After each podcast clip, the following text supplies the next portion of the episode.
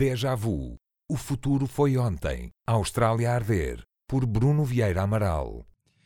Nos dias que antecederam aquele que ficou conhecido como o Sábado Negro, as autoridades australianas tinham emitido vários alertas às populações do estado de Victória para as condições meteorológicas propícias a incêndios.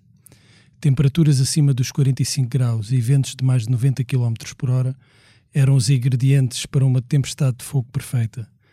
Mas, mesmo num país habituado a enfrentar ciclicamente incêndios de grandes dimensões, o que aconteceu no dia 7 de fevereiro de 2009 superou os piores pesadelos.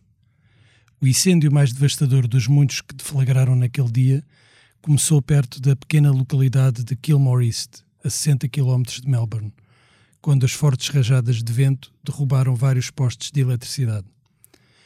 O fogo propagou-se de forma tão rápida que, apesar dos avisos, apanhou quase toda a gente de surpresa, incluindo as autoridades, hesitantes entre aconselhar as pessoas a permanecer nas suas habitações e a retirá-las de lá.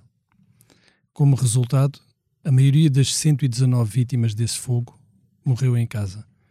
As restantes tinham tentado fugir de carro e foram surpreendidas na estrada. Com as chamas a elevarem-se 100 metros acima da copa das árvores e um calor tão intenso que matava tudo num raio de 300 metros, não havia fuga possível. Além das perdas humanas, o incêndio de Kilmore East deixou na sua esteira um rastro de destruição sem paralelo. Mais de 1.200 casas destruídas e perto de 100 mil hectares arrasados. Em condições semelhantes de seca, com muito combustível nas matas, temperaturas acima da média e ventos ciclónicos, o comportamento do fogo tende a seguir padrões idênticos onde quer que ocorra. Daí a semelhança entre as descrições do incêndio na Austrália e do fogo que, em junho de 2017, matou 66 pessoas em Pedrógão Grande, e que, nas palavras de uma testemunha, era uma espécie de bomba que rebenta do nada e que abre o céu numa claridade de chamas que espalha faúlhas ou línguas de fogo em todas as direções. Ambos os relatórios oficiais de investigação aos incêndios foram claros numa conclusão.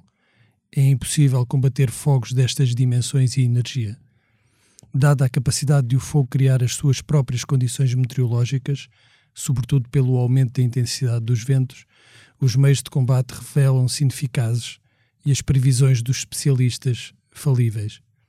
Como tal, aproveitando a previsibilidade dentro da imprevisibilidade, a prioridade deve ser a segurança das pessoas. A lição parece ter sido aprendida e aplicada nos gigantescos incêndios que têm assolado a Austrália nos últimos meses. Ao todo, já arderam mais de 6 milhões de hectares, quase 1.500 casas foram arrasadas, 600 mil pessoas foram deslocadas e estima-se que mais de 500 milhões de animais tenham perecido nos fogos. Mas em comparação com a tragédia de 2009, o número de perdas humanas é relativamente baixo, com cerca de duas dezenas de vítimas mortais.